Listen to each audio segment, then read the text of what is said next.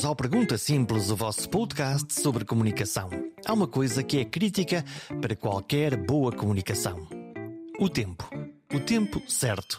Claro que o modo importa, claro que a audiência é vital e, naturalmente, a mensagem é crítica. Mas, sem um bom timing, tudo pode ser perfeito e falhar redondamente. E por que é que eu estou a falar do tempo certo para comunicar? Porque a última semana demonstrou como na comunicação, tal como na política, o tempo é quase tudo. Vamos falar sobre isso? Vamos ao programa. Vamos a isso.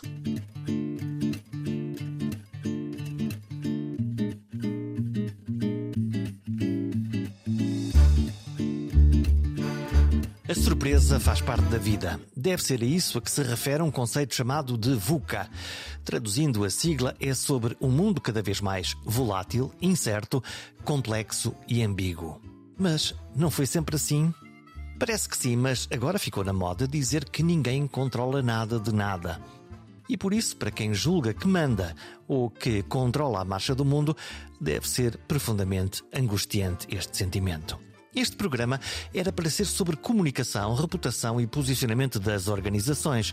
Saber o que estão a fazer as empresas, como estão a trabalhar e como são ajudadas pelas agências de comunicação e relações públicas que as apoiam. Uma conversa com Domingas Carvalhosa, na empresa de comunicação Wisdom, e que é a nova presidente da APECOM, a Associação do Setor. Tudo a pretexto de um estudo que fez um ranking das empresas, comunicadores e jornalistas com mais popularidade no país. Escusado será dizer que os comunicadores ficaram muito contentes e vaidosos e os jornalistas irritados por serem vistos como amigos e próximos. Portanto, o pretexto desta conversa com o Domingos Carvalhosa era simples: falar de comunicação. E o mundo deu uma pirueta. O Primeiro-Ministro demitiu-se, o Presidente anunciou a dissolução do Parlamento e há eleições em março, o que significa o tiro de partida de uma longa campanha eleitoral de mais de quatro meses em pleno espaço mediático. É por isso um tempo em que a política e a comunicação se encontram. As ideias, os palcos e as personas apresentam-se perante os olhos dos públicos eleitores. Esta conversa foi gravada depois da demissão e antes do anúncio da dissolução. Esta cronologia é importante depois da fala do Primeiro-Ministro e antes do anúncio da dissolução por parte do Presidente da República. Esta cronologia é importante porque, nestas alturas, tudo se acelera e fica ainda mais imprevisível. Por isso, a primeira e mais óbvia pergunta a fazer é: como viu, enquanto especialista, a comunicação inicial do Primeiro-Ministro? Eu acho que António Costa teve muito bem. Uh, não só na forma de comunicar, no timing de comunicar e também na forma de comunicar. Um, ele comunicou antes de que saíssem cá para fora quaisquer informações sobre factos de que ele pudesse eventualmente vir a ser acusado. Controlou a narrativa de, de alguma maneira? Controlou totalmente a narrativa. Porquê que isso é importante? É muito importante controlar a narrativa. Sempre em comunicação. Um, é importante comunicar a narrativa porque quem controla a, a narrativa, um, quem controla a narrativa vai com um passo à frente e, portanto, um, o facto também de ter escolhido o momento em que não existia ainda, como ainda não existe, uh, muitos dados sobre uh, que acusações existem sobre uh, António Costa, faz com que ele se demita numa altura em que é totalmente inocente. Um... E, portanto, cria em todos aqueles que estão na sua audiência que o prisma da história seja aquele que ele definiu. É vítima. Eh, enquanto não há acusação, ele é uma vítima. E essa a narrativa? Eu acho que é. Uh, portanto, toda, toda aquela comunicação foi uma comunicação muito emocional uh, e emocionou. Emocionou e as pessoas continuam à espera que, uh, nomeadamente os meios de comunicação social, uh, já se vê alguns meios de comunicação social a dizer, então, Ministério Público, uh, onde é que estão as acusações? Como é que um governo cai, um primeiro-ministro cai e, e, não há novidades sobre os factos acusatórios uh, de uh, um presidente, de um primeiro-ministro que, que foi acusado. Portanto, usa a narrativa, no fundo, para tirar o foco que, por natureza, seria sobre ele e sobre uma hipotética acusação e devolve esse foco dizendo: olhem ali, porque a causa das coisas não está deste lado, está no outro lado qualquer. Exato. Exato. Então, e, e, o papel da empatia. Uh, eu, eu, olho para aquela comunicação, há dois momentos daquela comunicação. Há um momento em que o Primeiro-Ministro, uh, em funções, agora de missionário, está a ler um comunicado, lá está, é essa, essa frase. Como é que o lê neste momento? E depois há um, um, segundo momento em que ele está a responder às perguntas e se calhar o tom é um bocadinho diferente. Como é que, como é que uma comunicadora vê esse momento de geração de, de empatia? Diz que, que, que ele se emocionou? Emocionou-se, mas também é natural, atenção, é natural que ele se tenha emocionado. Foram oito anos da vida dele.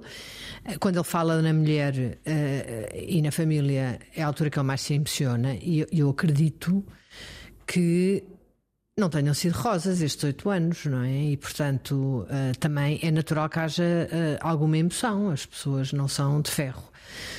E, portanto, acredito que alguma daquela emoção tenha sido de facto sentida. Agora, não tenho também a mínima das dúvidas que a forma que estava prescrita para aquele, a, a, aquela comunicação ao país eh, ia ser passada de uma forma emocional, calma, uh, de, de, quem tem a consciência tranquila, que tem a verdade consigo um, ehm, e tudo isso. E, portanto, e foi isso que passou. Portanto, estrategicamente, o posicionamento é um posicionamento certo para aquele tipo de comunicação. Exatamente. E, e quando, quando, nós olhamos para os políticos, quando os vemos a falar, o que é que de, deste género de comunicações uh, advém quase da honestidade da pessoa que está ali a falar e quanto é que há do dedo de uma comunicadora ou de um comunicador que uh, por trás uh, dele lhe possa dar algum, enfim, alguns conselhos ou algum apontar-lhe um, algum caminho?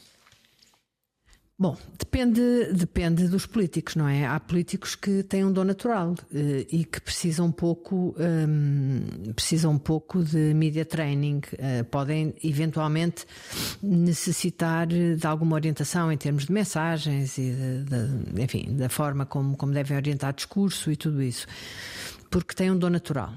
Um, há outros em que isso não é assim. António Costa tem? Tem muito treino, seguramente, tem muitos anos disto. Tem que ter treino.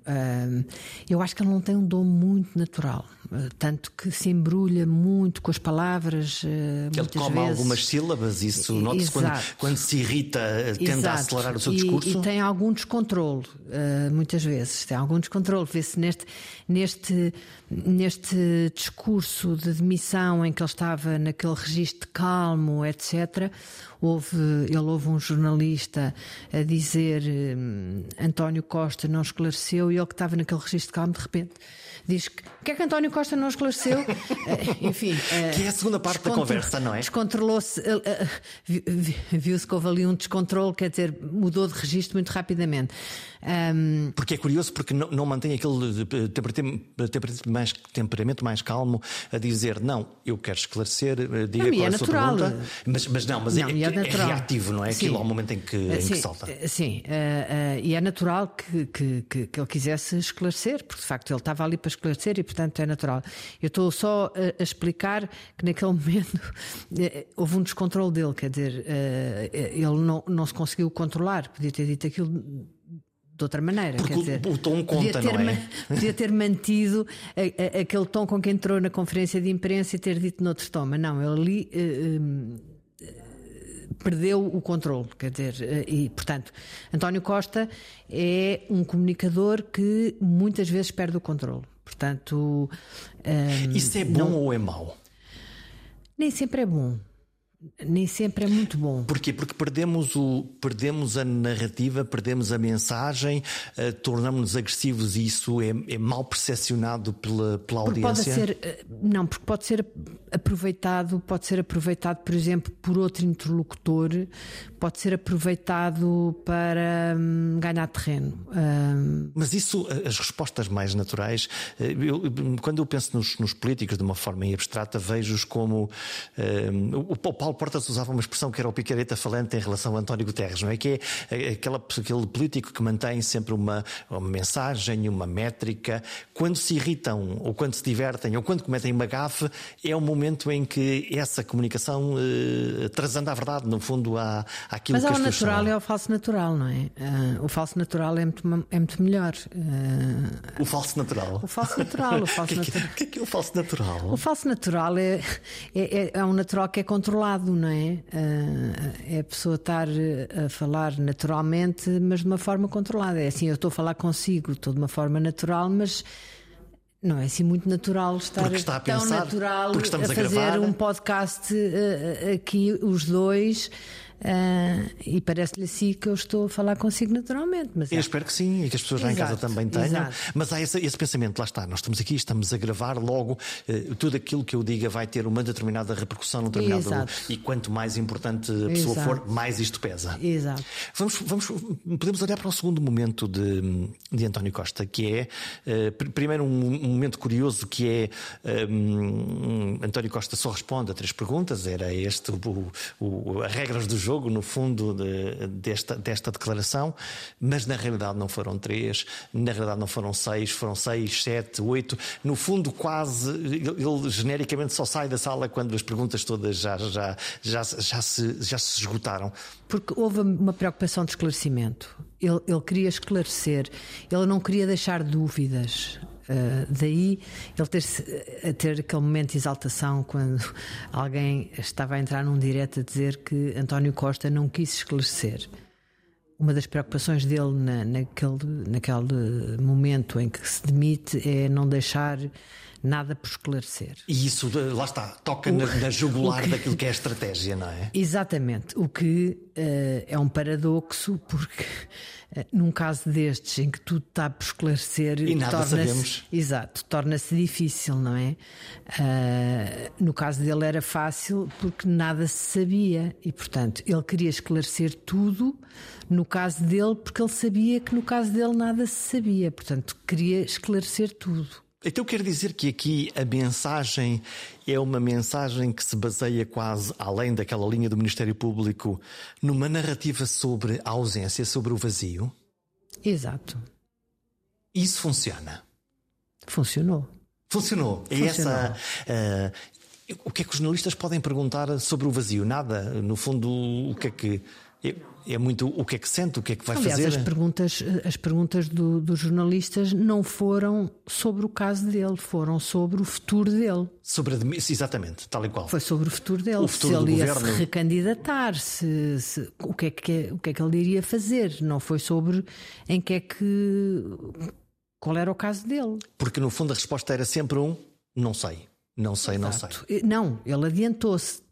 Voltamos atrás uh, à história da importância de controlar a narrativa. Ele, desde que iniciou a, a, a narrativa dele, que diz que não sabe de que é que está acusado. Portanto, os jornalistas não lhe podiam nunca fazer qualquer questão, não lhe podiam fazer colocar qualquer questão sobre uh, uh, uh, o caso dele, porque ele diz desde o início que não sabe nada. É fechar a porta no fundo à narrativa, é, é, criar um, um, um, um quase um, curral onde, onde daí não podemos Exato. sair. Não valia a pena perguntarem, ele já tinha dito, começou por dizer que não sabia nada. E eram legítimas uh, perguntas de uh, pensa o que é que fez, uh, faz uma reflexão, pode ter cometido algum crime, ou, ou, ou era um universo especulativo e, e era mais fácil defender-se em termos de comunicacionais? Podia-se ter feito esse tipo de perguntas, podiam ser feitas. O que é que, o que, é que se, se, se 10 minutos antes dessa comunicação António Costa lhe tivesse ligado, o que, é que, o que é que lhe teria dito?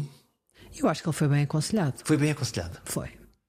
Fez aquilo que, em termos de comunicação, devia ter feito. Devia ter feito.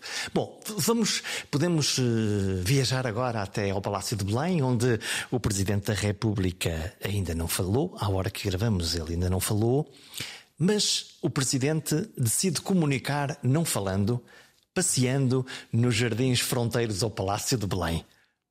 O que é isto, Domingas? O que é isto? O que é que aconteceu aqui? Já uma vez tinha ido ao multibanco levantar dinheiro, pagar uma conta, acho que foi. Desta eu, vez foi. Eu, eu confesso que eu acho o Presidente da República um comunicador nato. E, e eu, não, eu, nem sei comentar, porque eu acho que ele é extraordinário, um, porque põe qualquer desinteressado em comunicação, interessado em, em interessar-se por comunicação, um, qualquer desinteressado em política, interessado em política, porque as pessoas estão sempre a querer saber o que é que se vai passar com, com, com, o Sr. Presidente da República. Estamos a ver a imagem, estamos à espera de ver Exato, quando é que é o momento em que se fala. Hoje é Santini, se, se, se, vai ao multibanco, se vai comer uma bola de Berlim. Um, mas ele é uma pessoa muito inteligente um, e, e nada disto é por acaso. Tudo isto é muito pensado, porque ele é um homem muito inteligente.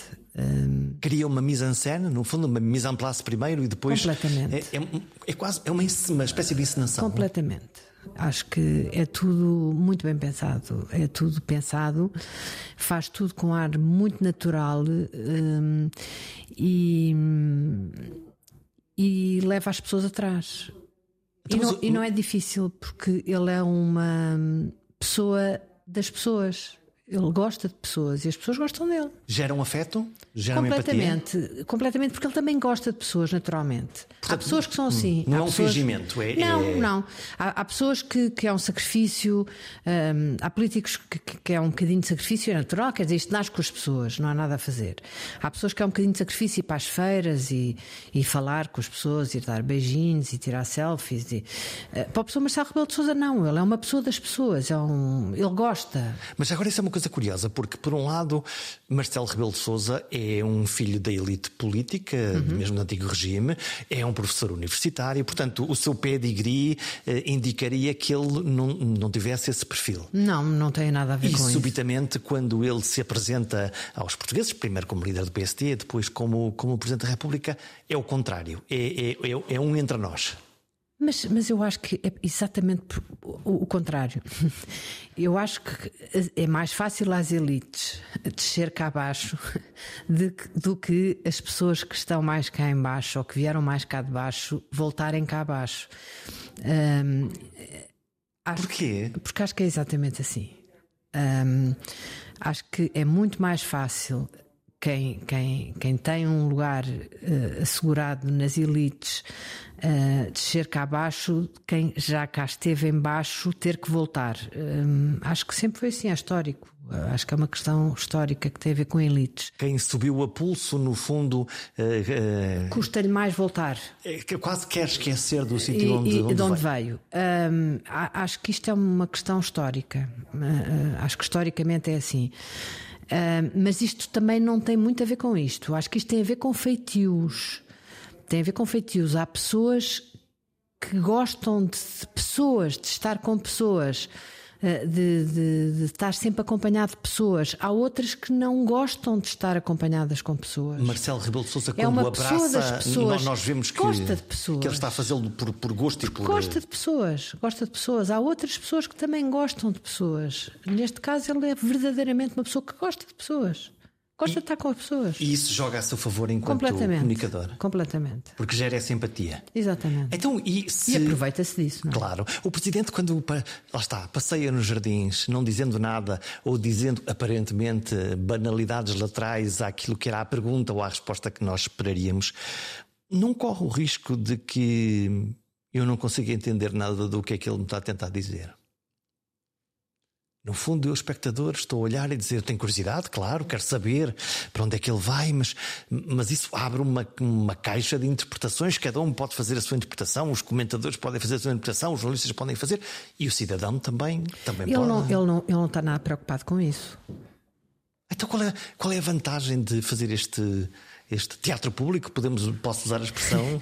ele não está muito preocupado, porque assim, primeiro, ele tem ele tem palco 24 horas por dia. Sempre que ele aparecer, a luz liga. Exato, exato. O, o, os jornalistas estão o dia todo atrás dele. Porque ele está sempre, ele tem sempre qualquer coisa para fazer ou para dizer. Porque ele é o presidente. E, portanto, ele vai compensando. Ou, ou, porque ele consegue. É porque ele é aquele presidente. É um ícone, é iconográfico. É aquele presidente. Eu, eu, eu duvido, eu duvido que os meios de comunicação social tenham tido tanto trabalho com algum presidente como tiveram com o professor Marcelo Rebelo de Souza. Ele é um presidente da República das pessoas e, portanto, ele está muito no terreno. Como está muito no terreno, está em muitos sítios, está em muito lado, e porque ele faz muita coisa e, portanto, os jornalistas têm muito trabalho. O que é bom para todas as partes, e para uma comunicadora, imagine que tem que aconselhar o presidente, o presidente eh, Marcelo Rebelo de Sousa. Será fácil? Não, eu acho que o professor Marcelo Rebelo de Sousa deve ser muito difícil aconselhar, porque eu acho que ele deve fazer o que ele quer e ponto. Cria ele a sua própria narrativa, a forma como está a ver, e vamos em paz. Eu, eu nunca trabalhei com o professor Marcelo Rebelo de Sousa, eh, eu duvido que se ele me convidasse para trabalhar com ele, que eu gostaria muito, com certeza, seria uma honra, uh, mas uh, eu acho que ele estaria. Eu acho que ele não estaria minimamente interessado em saber o que é que eu, o que é que eu lhe iria dizer. Acho que, que não estaria minimamente interessado. Então, pessoas com este, com este biotipo, no fundo, um, ehm, que, que, ainda por cima percebem de comunicação, porque também há esta parte que é importante, um, ehm, não podem correr o risco contrário do, do do excesso de confiança, no fundo, de controlar de tal maneira a, a, narrativa, a maneira como fazem, a maneira como falam, eh, e depois lá está, sair o comentário lateral, do, eh, a conversa com, com o embaixador eh, da Palestina ou, ou o comentário ao decote, não pode ser, lá está, interpretado como um excesso de confiança, domina de tal maneira o meio, o timing, a forma, tem sempre, tem sempre atenção garantida, não pode correr esse risco. Ou isso não é importante? Não, importante é, é importante é, mas também é assim vai, vai aprendendo, não é? Sim, ai, vai Deus, tendo algo, vai tendo, sim, exato, e depois vai controlando, não é? Uh, tem é, é, tanto tempo juntos meios de comunicação social que depois vai compensando. É como se estivesse num jogo de futebol que pode acabar aos 90 minutos, mas pode acabar aos 180 porque ele vai ter sempre uma bola para jogar e um gol para, para marcar. Bom, vamos esperar que o presidente eh, Marcelo Rebelo de Sousa diga alguma coisa. Lá está, aí já no seu fato mais institucional, portanto, provavelmente com um discurso muito bem eh, estruturado de reflexão com uma parte, quero imaginar, para o povo e uma parte para a elite. Mas atenção que isto é a parte comunicacional. Eh, em termos de estratégias políticas, eh, ele sabe exatamente o que é que está a fazer. E isso é anterior à comunicação? É. Primeiro pensamos e depois comunicamos. É. A forma como ele faz as coisas depois tem, tem uma maneira de fazer as coisas muito diferente, mas eh, em termos, ele sabe exatamente o que é que está a fazer em termos políticos. O que é que é isso de saber o que é que se está a fazer? É tomar a decisão é um primeiro? É um estratega. É. Portanto, a comunicação está ao serviço da estratégia e não é apenas um ato, enfim, eh, gratuito, isolado não, ele, e divertido. Ele, não, eu acho que para ele o importante é a estratégia política. E, portanto, para, para ele a comunicação é uma brincadeira. E, portanto, para ele o importante é a estratégia. É ter, olhar para, para o tabuleiro de xadrez, saber como é que as peças, antecipar como é que Exato. as peças se podem mexer Exato. e a partir daí usar a comunicação como um fator de. Lá está, a tal magistratura de influência que nós ouvimos Exato. tantas vezes, que era conseguir uh, modificar o tabuleiro. Estão a gostar do Pergunta Simples? Estão a gostar deste episódio? Sabia que um gesto seu me pode ajudar a encontrar e convencer novos e bons comunicadores para gravar um programa? Que gesto é esse? Subscrever. Na página perguntasemples.com tem lá toda a informação de como pode subscrever.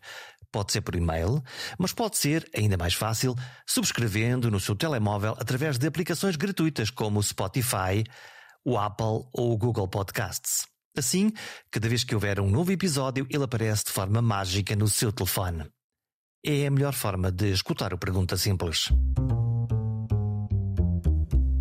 O cenário mais provável, à hora que nós conversamos, é o cenário de eleições antecipadas. Fala-se em fevereiro, fala-se em março, Exato. seja como for, haja orçamento, não haja orçamento prefiguram-se candidatos. O do Partido Socialista nós não sabemos quem é, porque uh, António Costa já disse que, que não vai a jogo, portanto significa que se vão encontrar uh, outros, outros candidatos. No caso do PSD, uh, eh, Luís Montenegro, no caso da PCP também, também está estabelecido, do Bloco de Esquerda. Vamos olhar para estes uhum. candidatos todos. Podemos pensar aqui numa estratégia de, de comunicação para, para para, neste caso, para Luís Montenegro, que será, à partida, se olharmos as sondagens, eh, uhum. aquele que, que vai desafiar uhum. uh, uh, ser, ser governo nos próximos anos. Que estratégia pode seguir Luís Montenegro? Eu acho que vai ser mais fácil para, para Luís Montenegro uma estratégia em campanha eleitoral do que uma estratégia de, de oposição. A oposição demora muito tempo e é muito desgastante? É, principalmente quando tem. Contra António Costa, não é? Contra, contra, contra António Costa e contra, contra uma maioria absoluta, em que ele tem as mãos e os pés atados, não é? Quer dizer, qualquer, qualquer um, proposta, por melhor ou pior que fosse, um, já sabia que uh, seria chumbada no, no, na, na, Assembleia. Portanto, um, estar em oposição uh, numa maioria absoluta é muito difícil. Portanto. O que se espera uh, de um candidato uh, do principal partido da oposição é uma excelente campanha eleitoral e é o que se espera do PSD. Espera-se também que nessa altura surjam também várias figuras. Uh, várias figuras junto de, de Luís Montenegro, de forma a que o país veja que existem boas figuras ministeriáveis para um futuro governo.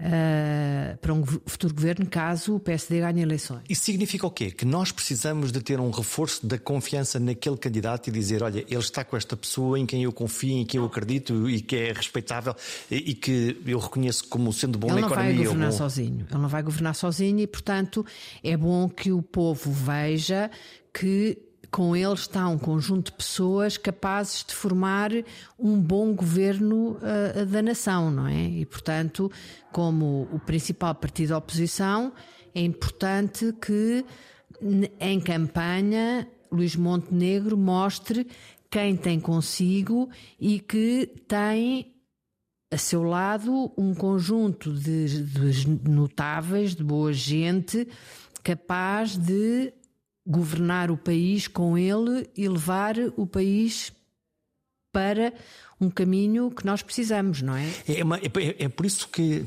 muitas vezes nós lá está. Quem é que é o ministro das, das Finanças? Que nós Exato. perguntamos. Quem é? é? que será o próximo ministro? De, não é que diga, não é?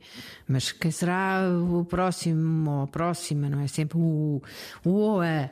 Apareceu, apareceu a Mário Centeno no caso do, de, de, de, de António Costa. Lembro-me sempre do Sousa Franco, por exemplo, que também numa determinada altura, Cadilhe, há um conjunto de. Lembro nas finanças, mas noutras áreas onde isso pode acontecer.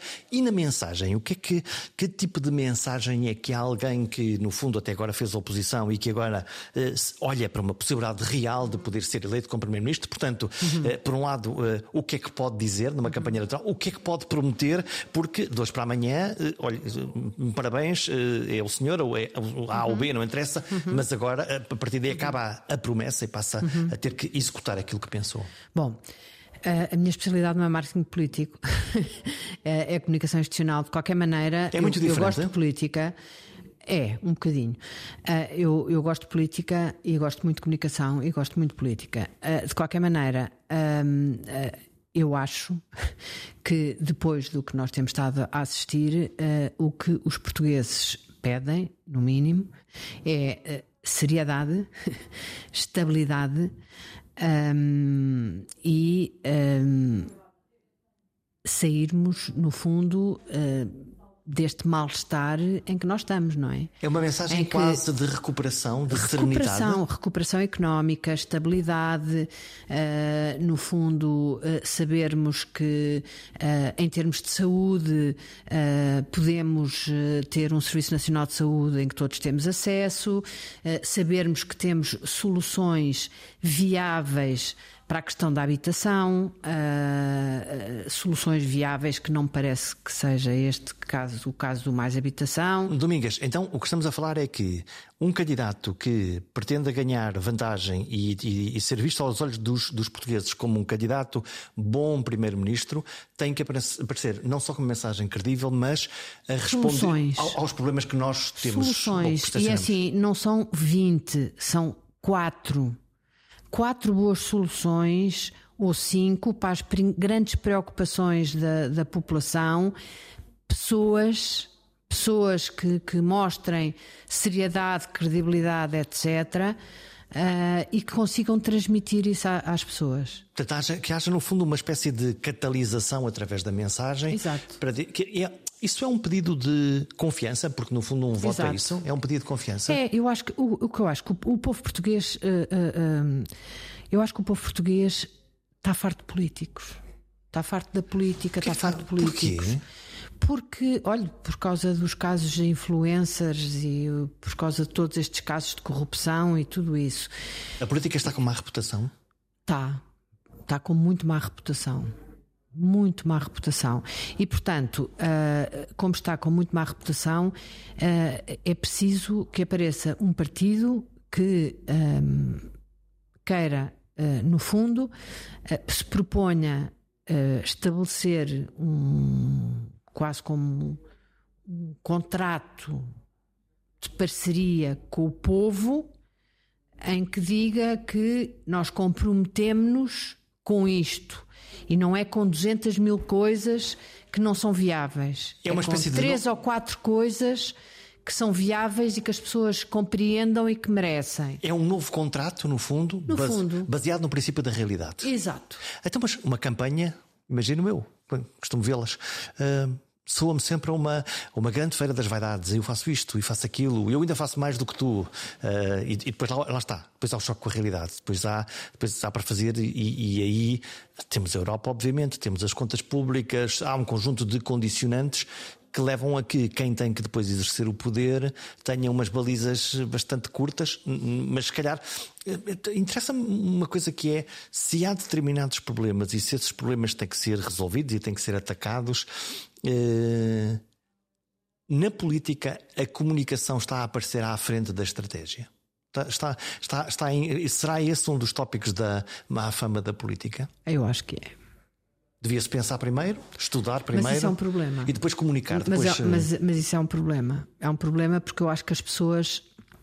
Eu acho que o eleitor também se vende mais à comunicação do que, do que ao conteúdo. Portanto, a culpa é nossa, não é? Nos eleitores. Nós, nós queremos ser enganados com uma boa narrativa. É e não temos paciência para nos dizer, olha, isto vai-se resolver, mas se calhar vai demorar quatro anos. E a gente diz, pá, é. não, quatro anos não, eu não, eu vou votar noutro que me diz que em seis meses consigo resolver este problema que ninguém conseguiu resolver em 20 anos. É. É culpa dos portanto, comunicadores portanto, ou dos políticos? Ou dos cidadãos? Eh, eu acho que é culpa do sistema. Da maneira como está montado? Da maneira como, como foi eh, desenvolvendo, como, como, como a questão eh, se foi desenvolvendo. Portanto, eu acho que a solução para isto é aos poucos um, ehm, ir mudando as coisas, ou seja, trabalhar, por exemplo, como, como eu lhe estou a dizer, pensarmos em quatro grandes problemas e, e, e é assim não é muito difícil. Nós sabemos que há um problema com a habitação, sabemos que há um problema com a saúde, sabemos que há um problema com a educação, sabemos, sabemos que há esses, por exemplo, esses quatro problemas que temos que resolver. É trabalhar nesses quatro problemas, comunicá-los de uma maneira que as pessoas gostem, mas trabalhar com seriedade. E conseguir ouvir primeiro os cidadãos para perceber Mas o qual é. Isso é fundamental. E envolver. Envolver. Envolver os cidadãos. Portanto, não, não, ser só daqui para lá. Exato. Como é que se envolvem não? os cidadãos? Não sei, tenho que pensar nisso. Eu, como lhe digo, não sou do marketing político, mas gostava de saber. Mas isso, eu acho que isso é possível. Mas a Domingas trabalha muito no universo empresarial. Exato. Quer com os produtos, quer, quer, quer reputação, no Exato. fundo. As empresas fazem sempre isto quando vão lançar um produto Exato. ou quando querem saber como é que está a sua reputação em Exato, relação aos seus estudos Vão fazer estudos. Exato. E vão, perguntam o quê? O que, é, o que é que se anda à procura? Nós queremos saber nós queremos saber várias coisas não é? De acordo com, com, o que nós pretendemos saber relativamente às empresas ou aos produtos nós definimos quais são as necessidades que temos que saber relativamente ou às empresas ou aos produtos e, e fazemos a, colocamos as questões. Se é um estudo multi-stakeholder Vamos a, a, cada tipo de stakeholder e vamos saber o que é que queremos saber. E depois trabalhamos o produto ou a empresa ou o, o, o que a empresa necessita ou o que o produto necessita, de acordo com o que as pessoas uh, pedem. Uh, os partidos, uh, eu acho que trabalham mais na base das sondagens. Um... Trabalham no resultado e não objetivamente a tentar encontrar o, qual é a expectativa que, neste caso, o concidadão pode ter? Ao contrário das empresas que procuram isso, isso com toda a certeza, porque eu não faço marketing político, como eu lhe disse. Então, nas empresas, calhar... podemos centrar-nos nas empresas. As empresas procuram isso mais quando têm um produto para vender num mercado, imagina o grande consumo, ou também o fazem para perceber se os seus níveis de reputação estão a um nível que lhes permite operar no mercado? Eu trabalho mais empresa, eu, eu, eu, faço mais comunicação institucional. Faço muito pouco hoje em dia, já fiz muito comunicação de produto, hoje em dia faço menos uh, comunicação de produto, faço mais comunicação institucional. O que é comunicação institucional? A comunicação institucional uh, uh, é trabalhar as empresas do, do, ponto de vista de, do posicionamento da própria empresa, não é? E, portanto, a missão, no fundo, é o propósito. O que é que tu estás a fazer aqui, no fundo? Exato. Missão, valores, uh, posicionamento, propósito da empresa. No fundo, é o que é o que dá a reputação à própria empresa, não é? Que depois acaba por ser o pro... porque hoje em dia a reputação é um ativo da própria empresa. Porquê? Quão importante é a reputação, a boa é reputação? Nós, quer dizer, todos intuímos o que é que quer dizer uma boa reputação, mas quão é importantíssima. É importantíssima que a reputação hoje em dia é um ativo da, da empresa, quer dizer, uh, um ativo por vários motivos. Primeiro, porque um, é um ativo financeiro Financeiro? Financeiro. Não é perceptivo? Não, não, é... não, não, não, É, um... é financeiro, vale dinheiro. É, um, é, é intangível, mas é um ativo financeiro. É um ativo financeiro. Por outro lado, uh, uh, atrai talento, atrai talento para as empresas. Eu gosto nós... daquela empresa, quero trabalhar ali. Exato, e hoje em dia é fundamental, uh, é fundamental para as empresas a atração de talento e a retenção de talento. Por outro lado, a, a reputação atrai clientes. É, eu quero comprar aquela empresa porque me parece uma empresa decente, no e fundo produtos, é isto. E produtos a má reputação, por melhor que seja a estratégia comercial de uma empresa, se a reputação é má, esqueçam. Em princípio, eu compro ao teu concorrente e não te compro Exato. a ti. Porque... Se o teu preço for mais baixo, mas a tua reputação estiver em baixo. Porque não confio em ti? Porque não confio em ti, eu pago mais por outra empresa. Não quero estar contigo, no fundo é isto. Exato, exato. A reputação hoje em dia é tudo. E, e, e, e os, os gestores sabem isso? Sabem. Sabem isso? Sabem. Sabem. E, sabe, e sabem de, A reputação hoje em dia é de tal maneira importante que a reputação é tratada a nível da alta da gestão, da liderança das empresas. Hum? Um, porque é de facto muito importante. E por outro lado, outro fator que é fundamental em termos da, da própria reputação é a, a, a reputação previne, previne eventuais crises. Um, Como é que previne? Porque eu, quando tenho uma boa reputação, se tenho uma crise, eu só tenho que informar, não tenho que explicar. Hum, portanto, à partida temos uma vantagem inicial, que é um capital de confiança. Exato. A confiança é uma moeda de troca eh, importante para numa crise? Exato. Imaginemos. Uh, imaginemos que eu sou uma empresa que tem boa reputação em vários stakeholders, nomeadamente nos meios de comunicação social. E tenho um problema numa fábrica, por exemplo, uh, um problema numa fábrica em que acontece qualquer coisa, não vou meter fritos nem, nem nada dessas coisas para não tornarmos o, o, o podcast assim mais dramático. Há um produto que um produto uma máquina que falhou e falhou deixou e estragou, de produzir ou estragou, ou estragou um produto, estragou um produto. Se a minha empresa não tem uma boa reputação, Uh, quando eu tenho uma série de jornalistas à porta de, a querer saber uh, o que é que aconteceu, porque aquele leite está todo estragado, não sei o que, eu não sei o que mais, uh, se eu tiver boa reputação, eles já conhecem como é que a empresa funciona, qual é a linha de montagem, etc. Eu só tenho de lhes explicar, só tenho de lhes dizer que houve uma falha de 5 minutos de eletricidade, mas no mesmo minuto, como eles sabem, nós temos o, o, o departamento X Há que retirou. Não. E a crise até pode nem ir para os meios de comunicação social.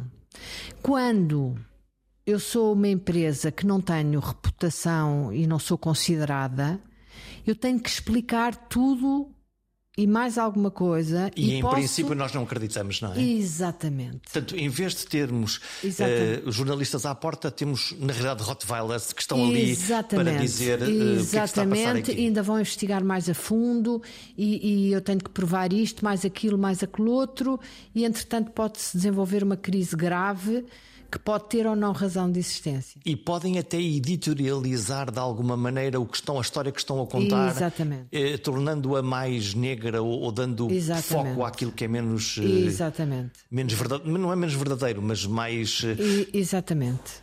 Exatamente. Portanto, a reputação é fundamental.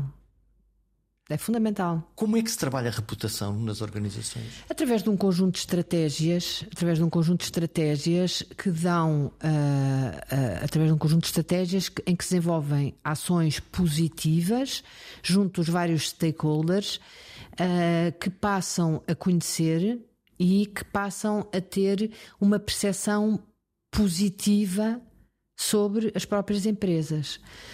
Hoje em dia, o que as empresas procuram, eh, em termos de comunicação institucional, cada vez mais é ter um propósito. Esse propósito eh, está sempre ligado ao posicionamento. A empresa tem que ter um posicionamento. Sobre as matérias que a empresa está interessada? Missão, ou, valores. Ou não chega? Tem que ir, lá está, a sustentabilidade, Tudo, o ambiente. missão, valores, posicionamento, em que passa também por, eh, pela questão do ESG, que hoje em dia. eh, O que é o ESG? Que- ESG. ESG. O que é, que é o ESG? São as novas normas um, de, de- que, têm a ver com governance. uh, um, ai, eu tô... Vamos ver a sustentabilidade, vamos ver a, a relação que tem com o ambiente. social, social environment é environment social governance. Portanto, não é só as contas da empresa, não é só as vendas, não é só a qualidade dos produtos. Agora, esse índice vai medir, no fundo, São índices, o ESG é- são, são índices que hoje em dia, para empresas de uma certa dimensão, têm que ser cumpridos e há legislação que exige que empresas a partir de uma certa dimensão tenham que cumprir com ah, ah, esses índices. Ou seja, atualmente as, em- as empresas não lhes basta ah, existir para ter lucro. O lucro não pode ser só um objetivo já não chega. não chega. Não chega. o lucro não pode ser só um objetivo. A empresa não pode existir só para ter lucro. Embora as empresas, obviamente, É, é óbvio que, têm têm que criar ter, um valor têm que ter e, lucro. e haver um Mas retorno. têm que ter objetivos não financeiros também. Também tem. Tem que no- contribuir. No fundo, uma, uma respeitabilidade em relação a, Exato. àquilo. O seu papel no mundo não, se pode, não se pode simplesmente eh, fechar na questão do negócio. Há também do, o que é que tu fazes pelo mundo melhor eh, Exato. amanhã de manhã, é isso? Exato. E principalmente na área onde tu trabalhas. Então, e os, e, os, e os líderes das organizações estão sensíveis a isso? Estão, Com- cada, estão cada vez mais sensíveis e não têm outra alternativa, porque, como eu estava a dizer, ah, no início deste ano saiu uma bateria de legislação na União Europeia, cujas ah, leis estão a ser transpostas para os vários Estados. pa- para os vários Estados-membros, em que as empresas são obrigadas a cumprir com um conjunto de normas. E, portanto, hoje em dia é obrigatório ah, para um conjunto de empresas a partir de uma certa dimensão ah, publicarem relatórios ah, não só financeiros como não financeiros. Portanto, não pode ser só uma retórica, tem mesmo que demonstrar aquilo que estão a fazer. Exatamente. Exatamente. E lá está, num mundo em que as redes sociais uh, estão deram um palco a, uhum. a conflitos gigantes, é muito uh, fácil uh, hoje em dia alguém dizer: olha, esta empresa não está a fazer isto e, e, criar um, um imenso turbilhão de que pode pôr em causa exatamente essa respeitabilidade. Exatamente. Hum. Exatamente. Não, quero deixar de terminar esta nossa conversa, porque hum, hoje na política e não só se fala muito de uh, interesses, de influências e do que for. Uh, uh, na Europa, nos Estados Unidos, mas na Europa também, em Bruxelas, existem leis muito claras sobre a, a transparência e sobre a relação entre as áreas de negócio, as empresas e aquilo que são os poderes públicos, as decisões para public affairs, podemos Sim. dizer assim. Portugal não, não tem, lembro-me que esse tópico foi discutido várias uhum. vezes. Portugal não tem uma, uma legislação que regula este, este, este, estas relações, pois não? Não, vergonhosamente não. Porquê vergonhosamente? Porque. O, se não houver esse, essa regulação, há alguma coisa que mude? Ou ela, ah, ela, ela é necessária para ah, quê? No fundo, aliás, Aliás, já que tivemos a falar hoje um, da demissão do, do, do seu Primeiro-Ministro, uh, eu gostava de falar uh, uh, a propósito disto. Um, eu acho que este caso, um, desta alegada, deste alegado caso de, de, de corrupção, hum, eu acho que se o lobbying tivesse regulamentado, eu não sei se este caso teria tido estas dimensões. Porque haveria um registro oficial. Haveria um registro, haveria um registro de haveria um registro de transparência, ou seja, uh, um, um registro que regulava que obrigaria que as pessoas que têm uh, relacionamento entre, entre, interesses privados e interesses públicos teriam que se registar para ter uh, esse, esses, uh, esses relacionamentos. E, portanto. E haveria, por isso haveria uma transparência? Nós poderíamos, no fundo, verificar que isso acontecia, porque é que acontecia o antes e o depois? Exatamente. Eu, eu neste caso, não sei se, se as pessoas que neste caso se as pessoas teriam conseguido registar-se, porque havia aqui como é que são as condições, as condições, por exemplo, na, na União Europeia, como é que são as condições para, para operar eh, registro. nessa, relação? Há registro de transparência. Há registro de transparência. Uh, há mais de, de, de, de, uma década, largamente há mais de uma década, que Portugal anda a tentar regulamentar uh, o, o, o, lobbying em Portugal e não tem sido, não temos conseguido. Eu, eu lembro-me em 2016 fui convidada pela Assembleia da República para estar presente numa conferência onde fui falar disto e em que expliquei claramente a deputados e uma série de convidados que lá estavam que, uh, não havendo regulamentação do lobbying, o que, o que acontecia é que uh, estávamos a dar espaço à penumbra e um, à informalidade, que é um campo uh, ótimo para a informalidade e a corrupção. e, é? portanto, que não, que não e, se portanto, possa escrutinar aquilo exatamente, que está a. Exatamente. O que é facto é que, passado estes anos todos, ainda não conseguimos regulamentar o, o, o lobbying. Regulamentar o lobbying significava que, a partir dessa altura, quem quisesse, eh, e isto temos que partir de, de, um fundamento base que é em democracia existem interesses públicos e interesses privados e eles coexistem. E que esse diálogo é um diálogo. E este que, diálogo é um diálogo que tem que existir. Que sempre existiu e que continuará e tem que existir porque o Estado, uh, o Estado tem que conhecer os interesses privados uh, porque de outra maneira é muito difícil o Estado decidir. O Estado não pode ser autista relativamente a, a, aos interesses privados e quando decide tem que conhecer. Uh, e, portanto, é natural que um, se possa uh, haver relacionamento para transmitir esses interesses privados. Agora, depois nós votamos nos, nos, decisores e no legislador para ele tomar a melhor decisão em, em, termos de, do interesse do próprio Estado, não é? Melhor interesse público, no fundo. Exato, exatamente. A, a, a coisa pública tem que ser uh, protegida por quem, eh, por quem nós votamos e é para isso que, que lá estão. E, não, e, e, para isso é necessário uma legislação, isto é, um, isto não se, não se pode conseguir, essa transparência não se pode conseguir um, mesmo no decurso dessas relações ou, ou, ou é mais difícil? Não. Como? Portanto, a melhor fórmula é o registro, no fundo, quase o registro do, do seu interesse. Do é o registro, porque sabemos com quem, quem, vai reunir com quem, que interesses é que representa. Um, as, as trocas de, de, documentação são públicas, qualquer pessoa pode aceder a um local e ver que documentos é que foram trocados. Um, e por outro lado, um, isso faz com que interesses mais obscuros uh, se inibam. Quer dizer, eu não vou dizer que não continua a haver corrupção, mas passa a haver corrupção a trabalhar à margem de um sistema que já existe de forma regular. E, portanto, que é muito diferente de existir corrupção num sistema em que não existe um sistema regulado. Portanto, é uma forma de aumentar a transparência e o escrutínio. Exato. A transparência é uma das bases de qualquer democracia moderna, tal como o diálogo, o escrutínio dos processos de decisão e o choque entre a lentidão dos processos e a necessidade de andar para a frente mais depressa. Olhando para o mundo, sinto que estas tensões se estão a agravar. Parece que as palavras estão a perder o seu efeito de suavizar a realidade e de explicar o que está a acontecer. Será que a comunicação está a ser usada cada vez mais como arma de guerra e menos como uma forma de apaziguar?